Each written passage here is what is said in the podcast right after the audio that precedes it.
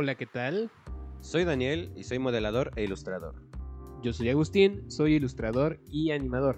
En este podcast hablamos de nuestro proceso creativo, temas de arte, material audiovisual que nos inspira, críticas y más. Así que ponte cómodo, sírvete un café y comencemos. Hola, ¿qué Bueno, tal? ¿Cómo están? ¿Cómo están? ¿De nuevo me vas a interrumpir, Daniel? Sí, ya va a ser costumbre de ahí en adelante, la verdad. Que, pues, ya sabes. Pues comienza con la introducción, maldito. Bienvenidos a este nuevo episodio. Ya, ya no se van a hacer números ni nada, pero es un No. episodio especial, la verdad, eh, porque tenemos a un invitado especial Es una nueva sección, no un nuevo episodio. y una nueva sección. Exacto. La nueva sección se llama Mesa para Tres. Como decía Daniel, tenemos a nuestro invitado que viene desde Buenos Aires, Argentina. Un Bienvenido. viajero, 30 países viajados hasta ahorita, fiel hincha de River Plate y querido por todas y todos.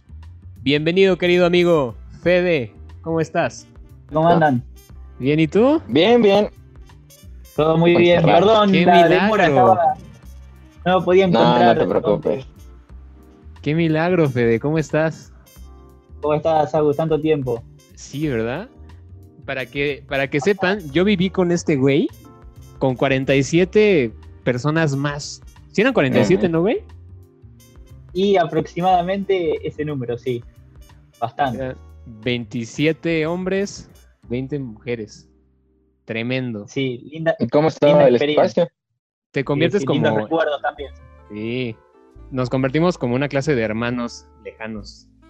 Sí, éramos muchos estudiantes allí en Buenos Aires. Pero Sí. la verdad que sí, muy, muy unidos todos. Eso estaba, estaba bueno, el clima que había dentro de esa Sí. residencia. De todos los países. Sí, un poco más, ajá, tenía- in- incluso creo que después llegaron hasta, hasta una chica checa, ¿no? Creo. Hubo de República Checa también, Alemania. Sí, hubo de varios Sí, países. hubo de Europa varios también, países. Francia. Ajá, Interesante fue. bastante interesante. Y no recuerdo poco- exacto el año. Ni yo. Pero bueno, yo llegué en 2013. Bien. Que fue, fue justo Entonces el. fue en 2013. Ajá, fue justo el año en el que cambiaron, porque antes eran puros hombres. Imagínate, Dani, puros hombres. Yo 47 estuve en esa hombres. etapa también. Sí, tú estabas en esa etapa, era una locura seguramente. en esa etapa. Todos estudiantes y todos hombres. sí. Salíamos a bailar en algunas discotecas y capaz que salíamos de 16, 20 personas. Todos juntos. Sí. ¿Y ahorita estás en Argentina? Estoy en Argentina, cumpliendo la cuarentena acá con la familia. Qué bueno.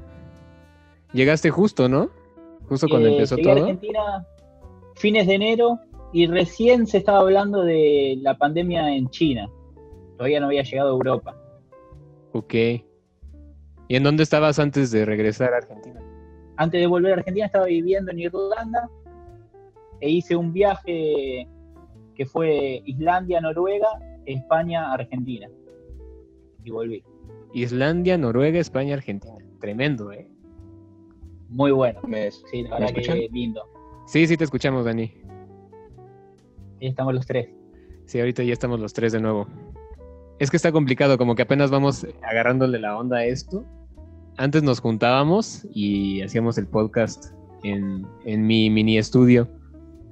Pero Claro. pues ahora que no se puede, estamos viendo la manera de...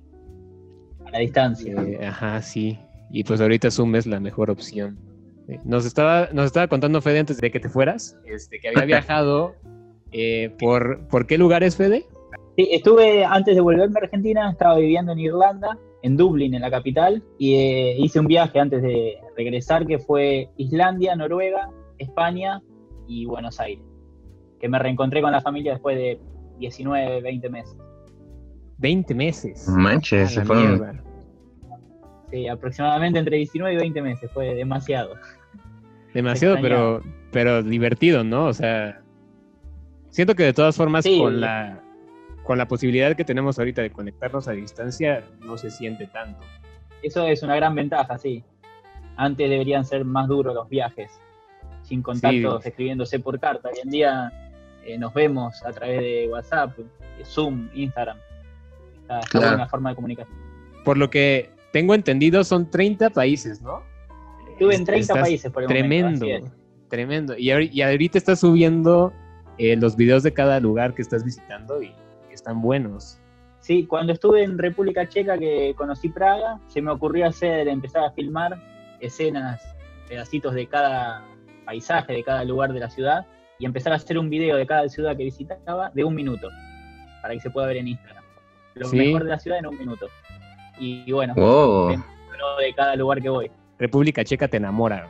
Yo ya estuve ahí y es la cosa más bella de la tierra. ¿Has conocido Praga? Praga. Estuve en Praga y estuve en Pilsen. No sé si llegaste a ir a Pilsen, ahí mismo en, en República Checa. Es un el- pueblito. Sí, estuve de pasada por ahí, no he frenado, sí pasé por Born también, la otra ciudad, y, y bueno, Praga es un- algo hermoso. sí. No, Praga es... Tiene mucho para recorrer, muchos lugares antiguos, paisajes muy lindos, puentes, los has visto. Sí, son, es muy mágico. En especial la, la parte del pueblo viejo. Uf, es increíble. También, increíble. Sí, tiene mucha historia. Sí, sí, ahí mi hermana vivía en Pilsen, por eso conozco ese lugar. Creo que, si no me equivoco, es la segunda ciudad más grande de República Checa, Pilsen. Ajá, está creo que más o menos de la misma, del mismo tamaño que Brno, Bien. más Sí, o sí. menos. Pero es pequeño, o sea, cuando dicen grande, en realidad es pequeño. Comparado a las dimensiones que tenemos tal vez en Sudamérica y Latinoamérica, Exacto, o, se- o en sea, México o aquí en Argentina, cla- claro, caminabas todo, todo Pilsen, por ejemplo, mi hermana decía como, ay, sí, súper grande y nada. O sea, yo caminaba todo. Pilsen así como un día tranquilo en la Ciudad de México o en Buenos Aires cuando caminábamos por la 9 de julio, yo me sentí. Exacto, me, me ha pasado hablar con gente de Europa y decirles eh, alguna distancia, tal vez dos horas en auto, que para mí es cerca, para ellos era lejos. Claro. Y eh, sí, lo que es distancias y los números de kilómetros son muy diferentes acá. Completamente. allá en Ok. Europa. Y de, de todos estos países, ¿cuál ha sido como el país que digas nunca voy a olvidar o que quisieras volver? Que seguramente a todos, pero todos tienen su encanto. Sí, buena pregunta y, y complicada la respuesta, porque todo tiene lo suyo, pero tal vez si me tendría que quedar con un país, me quedo con Finlandia. Lo he Oh. visitado en verano. Ajá. es algo increíble. Eh, No sé si han conocido la Patagonia Argentina, eh, donde hay muchos lagos y bosques. Finlandia es la Patagonia Argentina hecha país. Es increíble, por donde se mire hay algo hermoso. Tiene 150.000 lagos Finlandia, tiene un poco más, de 150.000 lagos. Así que Y- y- imagínense Claro. lo que se puede ver. Fui a ver un rally mundial, me gustan mucho los deportes y aproveché y hermosa experiencia. Claro. Ok. Claro, y sí le gustan mucho los deportes. Es fiel Claro. hincha de, del buen River Plate, el mejor Sí. del mundo. Hemos ido juntos a ver a River Plate Sí. en el estadio. Sí, gracias a, a ti y a otros amigos que me llevaron al Monumental y mi vida no fue la misma. Qué fiesta que has vivido. Tremendo, ¿eh? Tremendo. Aparte, me recuerdo que justamente fue una copa o algo así, no, no recuerdo bien. Pero después nos fuimos al, al quilombo de 9 de julio. No, es una locura. Sí, lo recuerdo. Fue el- eh, ahí, estoy recordando, fue 2014, Ujú. la Copa Así Sudamericana que, que se juega aquí en Sudamérica. Qué Y yo tengo una pregunta, por ejemplo, eh, ¿qué es lo que más se te ha complicado al viajar de un país a otro? Lo, lo que se ha complicado tal vez en cuanto a viajes fue, en estos momentos tengo mi pasaporte italiano, he vivido en Italia un tiempo y pude hacer mi ciudadanía, pero anterior a eso siempre viajé con el pasaporte argentino. Y recuerdo que en cada cruce de frontera que estaba la policía, era una fija que me tocaba bajar y algo me preguntaban. Y una, una vez entrando a Suiza, desde Bélgica, frenó la policía, me hicieron bajar y me llevaron a un cuartito con mi valija. Y bueno, fue demasiado, un susto que pasé, sabía que tenía todo legal, que no iba a pasar nada, pero Claro. los policías bastante serios, revisándome todas las cosas, sacaron todo de mi valija, me preguntaron acerca de todo, lo que llevaba, mis regalos, porque estaba volviendo a la Argentina, mis regalos para la familia, todo. Y bueno, después por suerte me guardaron todo de nuevo en la valija, pero fue un momento tenso que pasé, que lo sigo recordando. ¿Y cómo haces? ¿Cómo cuánto tiempo estás en cada país? Eh, generalmente llego a un país para instalarme, poder trabajar, conseguir dinero y seguir viajando. Esto lo empecé a hacer con visas. Eh, aquí en Argentina hay visas llamadas Working Holiday que permiten viajar a otro país por un año legal y poder trabajar full time. Ah, Creo que México también tiene esta visa con algunos países. Con algunos, sí. Así comencé con esa visa. Estuve primero viviendo en Dinamarca y luego en Irlanda. En Irlanda fui con una visa de estudio para estudiar inglés, para aprenderlo porque lo necesitaba. Estuve ocho meses estudiando inglés en Irlanda y luego me fui a hacer la ciudadanía. Entre cada país que viví fui viajando, tal vez una semana a algún lugar para recorrer o agarrar la mochila y salir a viajar por un mes, dos meses, ir viendo distintos lugares. Generalmente cuando viajo no sé nada acerca del lugar donde voy a ir. Llego y que me sorprenda. Entonces ahí decido si quedarme más tiempo o, o seguir hacia otro lugar. Claro, no, y aparte de eso te ayuda a sorprenderte todo el tiempo. Si, si ya llegas demasiado estudiado, quizás no te sorprenda nada. Exacto, sí. Tal vez es una forma diferente de viajar a lo que haría alguien o alguno como turista. Es más aventurero, de alguna forma decirlo. No tener nada planeado y llegar y ver con qué te encontrás allí en el lugar. Y en ese modo de, ahora sí como aventura, ¿qué es lo que pues nunca te puede faltar en un viaje así? O sea, aparte de la visa y así, como que qué cosas, en, a lo mejor en la maleta, que pueden ser este, indispensables para siempre llevar. Bien, buena pregunta. Cosas fundamentales de, viajar que uno va aprendiendo es por lo menos una batería portátil para llevar y siempre tener el, celular funcionando. Eh, también la, capacidad y, las ganas de asombrarse, que eso no se lleva en la mochila, sino que lo lleva uno mismo. Porque todos los lugares puede uno no, encontrarse lo que se espera, pero siempre hay que disfrutar de, lo que uno está viendo. Eso es fundamental, me parece, lo que uno lleva consigo mismo, más que en la mochila. Pero luego también en la mochila siempre formas de contacto. La verdad que no llevo muchas cosas, por eso estoy dudando qué decirte. no, además que debe de ser fundamental tener una mente un poco minimalista, ¿no? En, en ese sentido, para saber llevarlo adecuado, ¿no?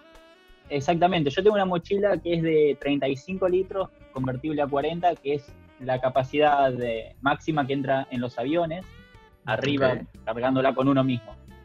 Y eso es lo único que llevo, una mochila chiquita adelante, esa atrás y así voy.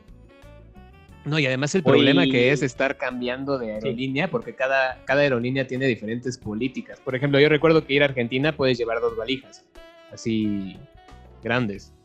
Exacto, exacto. Se complica a veces según el peso que pueda llevar en una o en otra. Me ha pasado de poder llevar 8 kilos, en otra 12, pero generalmente al ser una valija que va, una mochila que va con uno mismo siempre encima, no lo controlan demasiado. De la mente minimalista y de pensar así, de llevar pocas cosas, es cierto, tal vez en este estilo de viaje, yo voy con pocas cosas y cuando llego a un lugar que me asento allí, eh, empezar a comprar algo más para pasar el invierno o el verano y luego dejarlas otra vez en el lugar, regalarlas, donarlas. Así me ha pasado en, Irlanda, regalé la mayoría de la ropa que tenía. Ok. Claro. Claro, y, de alguna manera en esta de la adaptación o, en los lugares que has visitado algún platillo que te haya así como que sorprendido, ya que pues, nos gusta la comida. Estamos hablando con un gordo, ¿eh? Así que... sí, un punto interesante la comida. Bueno, aquí en México tienen muy buena comida que se reparte por todo el mundo.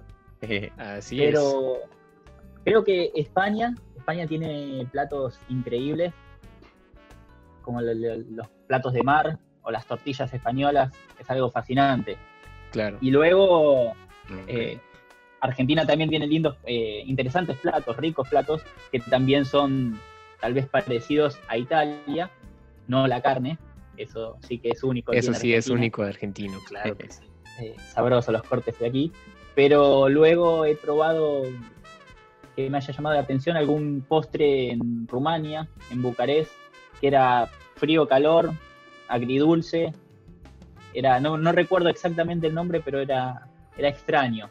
Una crema con una especie de flan. Uno era la crema fría, el flan caliente. Y nada, cosas que uno va probando y se va, va recordando, le van quedando esos sabores. Los, los sigue sintiendo.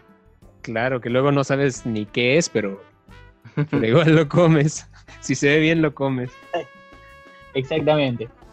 Sí, sí, no he probado cosas extravagantes, muy extrañas, muy raras a, a- pensar ahora, pero sí una vez, por ejemplo, he probado chocolates de, no sé por qué, allí en Copenhague una vez sabía, y probé chocolate de cucaracha triturada, pero fue algo Oh, demasiado raro.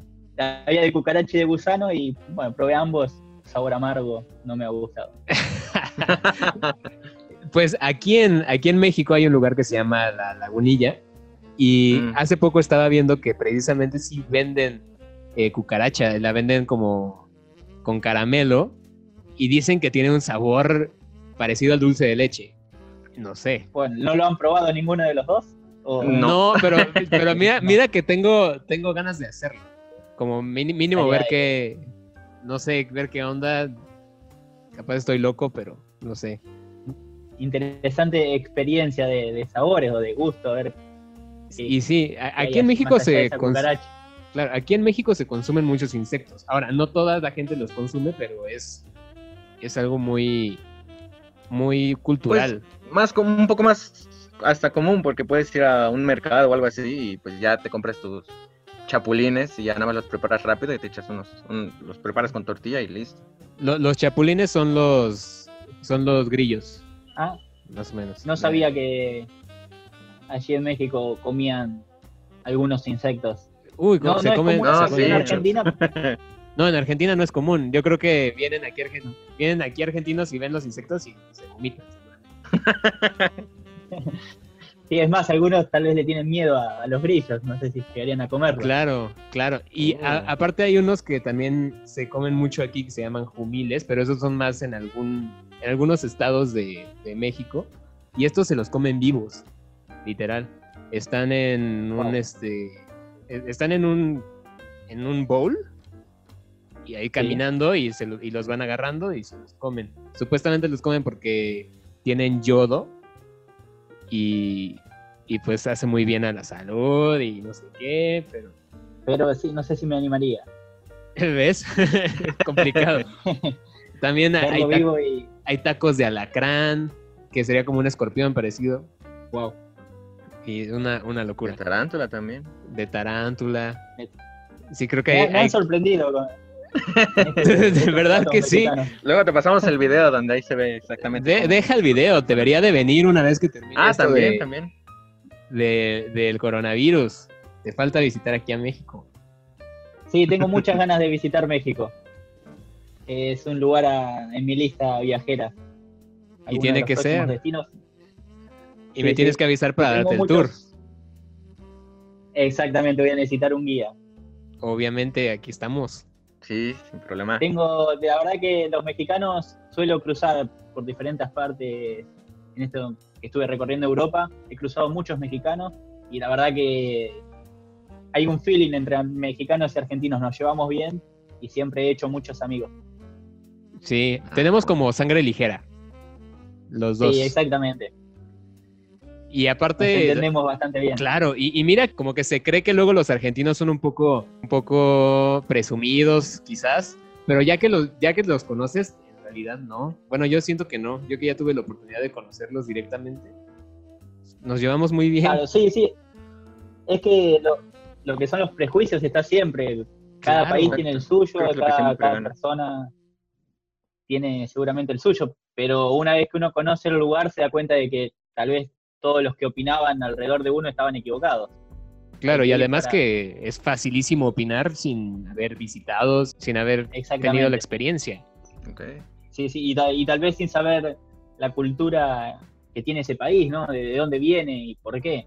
Claro, a mí me pasó Ahí- muchísimo cuando apenas los conocí a ustedes en la residencia. Automáticamente me decían mexicano, narco. Eh, me- o, me- o me- o mexicano, mexicano y decían, ah, no, pero todos aquí en Buenos Aires es como estar en Disneylandia.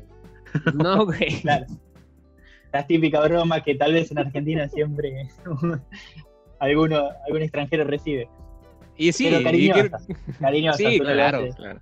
claro, no se hace con el afán de molestar ni nada, pero, Claro. pero sí, creo que a todos nos pasa en el momento de que tocamos un país ajeno, viene el bardo. Sí, sí.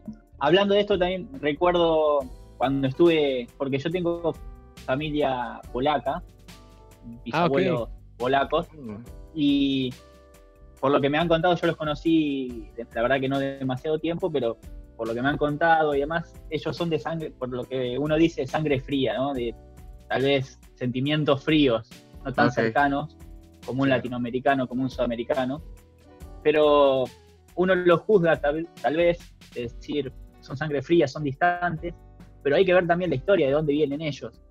Eh, me tocó estar en Auschwitz, por ejemplo, si Ujú. está bien pronunciado allí donde estaba el campo de concentración, y al ver la historia que tiene Polonia, eh, la verdad que se te pone la piel de gallina hablar de eso, pero eh, uno entiende el por qué son así, no podían confiar en nadie y bueno, ha quedado históricamente de generación en generación, se fue transmitiendo eso, la poca confianza, pero por algo ajeno, ¿no? Que le- en ese caso era la Segunda Guerra Mundial, todo lo que estaba sucediendo y no Claro les que quedaba fueron- otra que ser distantes. Claro, fueron los más, los más afectados de todos. Exacto, uno fue- después va entendiendo la, la cultura de cada país al- a la medida que lo va conociendo y entendiendo el por qué son así y a, también a, tender- a tener eh, eh, simpatía con el otro. Y en algún Claro. momento se te, se te complicó un poco a lo mejor adaptarte, ya sea, pues como mencionaste, eh, pues apenas conociendo como su, su cultura o sus costumbres. Sí, me ha costado adaptarme, tal vez en Irlanda, un poco viviendo allí, por el tema de que en Argentina, en México sé que son iguales, el saludo es una forma de respeto hacia el otro, el decir Claro. eh, buenos días, buenas noches, solo, solo un, un saludar, y más cuando es alguien cercano, por ejemplo, compañero de trabajo. En Irlanda tal vez estaba trabajando con, con algún irlandés y tal vez se iba, estábamos charlando, se iba y se había ido a la casa. Y no había saludado. Y primero fue aceptar de que, que su cultura era así. Ok. El saludo no es una forma de respeto, eh, que aquí sí, en Argentina. Pero bueno, es adaptarse y entenderlo también. Claro, y además ser, ser empático, como dices, ¿no? Precisamente eh, hay un hay un viaje o, o un grupo, no, no sé, no sé qué es exactamente, que se llama como eh, Erasmus, que hacen los, que hacen los, este, los europeos, que precisamente era por eso, para tratar de unir más a los países, porque si, digamos que evitaría una guerra, por así decirlo, Claro. ya que tienes empatía por el otro y, y no sé si alguno de tus amigos, en, como ahorita estamos nosotros, ¿no? En Argentina tiene problemas, pues, o sea, es uno de tus amigos, no es, no es alguien desconocido. Ya tienes empatía con, Exacto. con todos los países y eso me parece como algo muy, muy bueno, ¿no? Exactamente, sí. Y más con la gente joven de hacer esa asociación, esa familiariz- familia- eh, familiarizarse, ¿no? Hacer esas amistades. Claro. Me, pasó, justo hablando de Erasmus, que lo nombraste, eh, hay una ciudad vieja, que es la una ciudad croata, eh, donde me crucé con un mexicano que había hecho este tipo de, de visa, de estudio, Erasmus, y bueno, tan simpático como los, lo son los mexicanos, eh, empezamos a, a salir juntos por la noche, a tomar una cerveza, y tenía muchísimas amigas croatas por este tema del intercambio. Así que fue bueno, me hizo conocer un poco a, a la cultura, a los nativos, los croatas nativos. Gracias a él pude hacer contacto con ellos y, y ver sus costumbres, salir con croatas. Estuvo, estuvo interesante, estuvo bueno. Qué bien. Sí visitaste Croacia, ¿no? Estuve en Croacia. Qué lugar tan bonito. Sí. Yo quiero, quiero estar ahí, quiero visitarlo. Nada más lo he visto en, en imágenes y uf, se ve Sí, increíble. la- las mejores puestas de sol que he visto por el momento fueron allí en Croacia. Qué belleza. Y Qué para ti, eh, ¿cuál ha sido como lo más importante que has aprendido en- a lo largo de tus viajes, por así decirlo? Que a lo mejor quisieras compartir a personas que pues no han, pues como viajado, en mi caso, pues yo nunca he salido de mi país, por ejemplo. Claro, bueno, para mí, yo antes de irme a Dinamarca nunca había salido del país tampoco y creo que aprendí de que hay una forma de vida que tal vez no nos enseñan en, en el colegio ni, ni quieren tampoco que lo aprendamos, no lo sé, pero están haciendo una nueva generación que es de viajeros y es el viaje como forma de vida, no solo Wow. como una escapada de 15 días y volver corriendo porque te necesitan nuevamente eh, en el trabajo. Eso es lo que yo fui aprendiendo, de que somos momentos, somos instantes y por lo menos a mi manera recordarlo quisiera hacerlo con un diferente paisaje en cada etapa. Eh, y eso se puede. Para mí era extraño cuando me hablaban de vivir viajando porque yo estaba trabajando en una oficina en Buenos Aires, todos los días yendo al mismo horario, haciendo la misma rutina y era como algo que no entraba en mi cabeza. Decidí verlo si era verdad y sí, lo comprobé, se puede vivir viajando. Ok. Qué Padre, bueno. Hay diferentes situaciones, ¿no? Cada persona tiene su, su momento, su situación de vida. Tal vez eh, decide hacer otra cosa o ir por otro camino, pero quien quisiera y tiene la oportunidad de probarlo, lo podría hacer y se daría cuenta de que, que existe esa posibilidad de conocer, viajar, trabajar. Es interesante. Claro, y que parece como súper alejado a la realidad al principio, pero nada más es dar ese paso, ¿no? ese paso, salir de la, la famosa zona de confort que uno conoce, ese círculo de confort donde tiene todo y cuesta, cuesta porque así es el ser humano también, es nómade pero sedentario a la vez. Entonces, al tener tanta comodidad alrededor suyo, es ¿para qué salir si ac- acá donde estoy estoy bien, tengo todo? Pero bueno, una Claro. vez que uno sale y rompe esa barrera, se da cuenta de que tiene mucho más también, más allá de, de la frontera, de, de esa barrera de comodidad. No, y, Claro. y aparte de comodidad, también una barrera de la familia, porque muchas personas están demasiado apegadas a su familia y creen que viajar las, los va a alejar o no sé qué es lo que pasa en sus cabezas. Pues pero- más, más aquí en México, ¿no? Que es algo muy arraigado aquí en, en la, la familia como tal. Sí, es, es no un problema, sino un- una manera de empezar a ver diferente la, la forma de vida y aceptar de que llega un momento en que uno se vuela y se aleja. Eh, a mí me costó porque también era muy familiero, estar con, con mi familia, con amigos y cambiar todo, ¿no? No, no juntarse más todos los días con los mismos amigos, empezar a conocer otra gente, la misma que cuando empezás a conocer, tal vez ya te estás yendo del lugar cuando te hiciste amigo y Claro. generaste un vínculo pero no demasiado fuerte y después extrañas a esas personas. Pero bueno, es complicado, pero a la vez se siente también bien, se siente lindo el estar afuera y volver y reencontrarse. Ese reencuentro es fantástico, emocionante. El volver a ver de nuevo a todos, los lugares que uno visitaba en tiempos anteriores, volver a la ciudad natal. Claro, y aparte llegas con otra perspectiva. Sí, exactamente. Y, y ves todo lo que está pasando en tu país de una forma diferente. En tu ciudad, con tus amigos, las situaciones no solo económicas, sino de vida, culturales. Claro. Sí, ok. Y yo tengo una duda, por ejemplo, habías mencionado que pues eh, llegabas a trabajar en, en ciertos países, ¿no? Sí, Eh, sí, sí. eh, como de qué, digo, si se puede decir, claro, de, de qué, qué empleos como que hacías. Sí, primero fue en Dinamarca, estuve trabajando en dos locales de hamburguesas, en un street food, en un patio de comidas bastante grande, que era considerado el mejor patio de comidas de toda Europa. Ya en estos momentos no está más, se ha derribado, se ha construido un hotel en ese lugar y lo han mudado. Pero mientras tuve la oportunidad de estar en Copenhague, pude estar ahí trabajando y era fantástico. Se llamaba Papiroen y yo estaba en dos locales de hamburguesas. Eh, eran extrañas las hamburguesas, por si quieren saber hay aquí otro tipo de comida que hoy estuvimos hablando. Una de las hamburguesas que vendíamos en un local eran con camarones, Ok. claro, carne y camarones. Eh, y en otro local vendíamos hamburguesas de avestruz, otra comida exótica. Exótica. Qué interesante. Eh, sí, estaba. Era ¿Y estaba buena? La hamburguesa de, ¿Así? estaba buena. Sí, era diferente a, la- a las demás, pero tenía buen sabor. Otro trabajo luego en Irlanda, estuve trabajando en la parte de, de la cocina, en la parte de la limpieza de la cocina, lavando platos, ayudando al chef si necesitaba algo, eh, haciéndole favores, yendo y viniendo para todos lados constantemente. Lo mismo hice en un hotel luego en, Ir- en Irlanda también, en Dublín.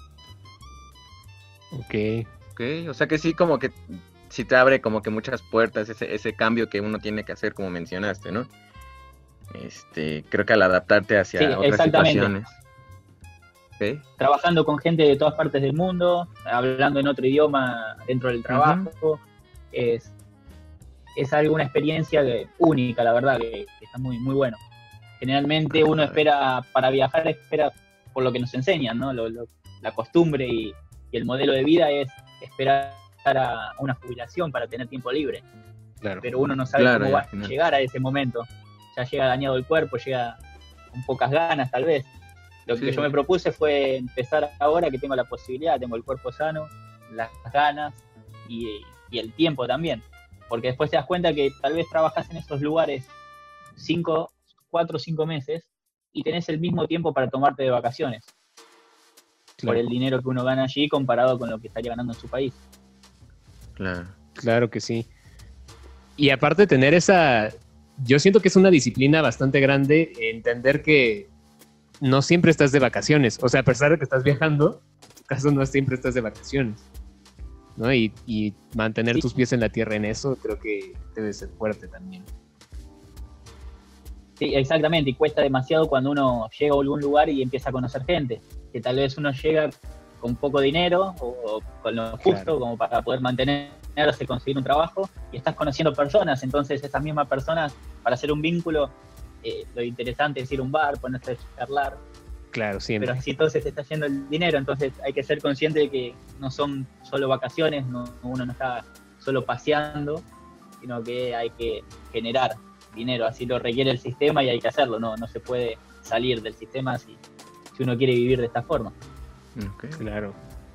Y si, si tú tuvieras que decirle algo a, por ejemplo, hay personas que nos siguen desde 15 años para arriba. Si tú tuvieras que decirle algo a alguno de estas personas que quiera tomar ese camino que tú estás tomando de viajero, de aventurero, de una vida prácticamente libre, se podría decir, ¿qué les, qué les podrías decir? Lo que yo diría es que se animen, si en verdad lo sienten, que, que se animen, que no... Porque muchas veces se escuchan voces externas de personas que tal vez o no se animan o tienen ya su zona de confort bastante formada y, y tal vez los mensajes que los recuerdo eran, estás loco, ¿para qué vas a hacer eso? ¿Por qué te vas a ir si ya tenés tu puesto de trabajo? Ya tenés tus aportes. Y la verdad es que creo que la vida va más allá de eso, no solo de, de lo que uno pueda ganar dinero, las cosas materiales que uno pueda comprar, sino que hoy en día yo lo que veo es que nos vamos a llevar momentos, esos recuerdos, es lo único que nos va a quedar con nosotros a lo largo de la vida. Después puede tener lo que quieras y si te gusta está perfecto. Me encanta que la gente siga sus sueños y si el sueño es tener algo material, que le encare a eso, que, que sea feliz y que lo pueda conseguir. Pero si la felicidad viene por otro lado, que, que no escuche tantas voces de afuera y que escuche la interna y que se anime, que viaje, que, que hace bien, alegra el corazón y el alma. Qué bonito. Ah, qué bonito.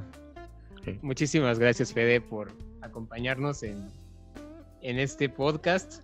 Eres el primer invitado, Sí, así que Bueno, es un muchas honor gracias tenerte porque eres un, un muy buen amigo mío y te tengo mucho respeto. Has hecho cosas que, que han sorprendido creo que a todos, entonces te felicito Te mando un abrazo Bueno. gigantesco. Muchas gracias a ustedes también por la invitación aquí a charlar con ustedes. Eh, me entretuve, fue divertido. Ah, gracias. Me gusta y los voy a empezar a escuchar eh, desde ahora. Ah, gracias, gracias. Sus podcasts. Y bueno, la verdad que lo mejor para ustedes allí en México. Esperemos que pase esta cuarentena y sigamos Exacto. por este lado viajando y allí que sigan sus sueños también, que, que eso es lo, lo importante. Claro que sí. Y esperemos reencontrarnos pronto. ¿Eh? Y esperemos, sí, verlos pronto. Ojalá que esté en México muy pronto por allí para visitarlos y conocerlos a Dani. Y bueno, a Ah, verte a vos gracias. nuevamente. Claro, un día Claro que sí. salgamos, sin problema. Y te llevamos a comer cucaracha. Bueno, chicos, mucha- sí, exactamente. Cuídate mucho, a Fede. Un abrazo para todos. Eh, ah, rápido, habías mencionado que estabas tomando video. Sí. Eh, no Ah, sé sí. si quieras compartir como Sí, tus redes, Fede, porfa, sociales. Sí. que te sigan, que vean tu, tu Mi camino. Instagram, mi Instagram es arroba fnero13. Ok. Vale. Y luego Ahí es donde Facebook, subes todo. Fede, Fede Panero. Sí. Allí estoy subiendo todos lo- los videos, fotos de viajes, historias, fnero13. Perfecto. Perfectísimo. Estaría bueno que de repente abras el YouTube, ¿eh? Sí, sí, sí.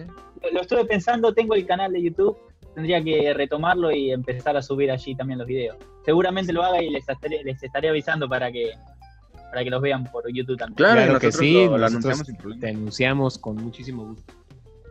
Buenísimo. Dale. Bueno, Un placer abrazo, Fede. ustedes. Un Igualmente. abrazo. Cuídate mucho. Bueno, eso fue todo.